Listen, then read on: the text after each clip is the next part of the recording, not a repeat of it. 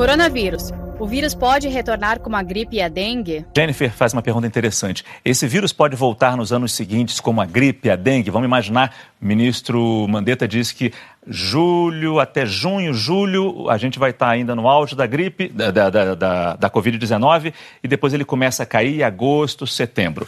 Pode voltar a doença? Essa doença vai continuar circulando aqui no Brasil?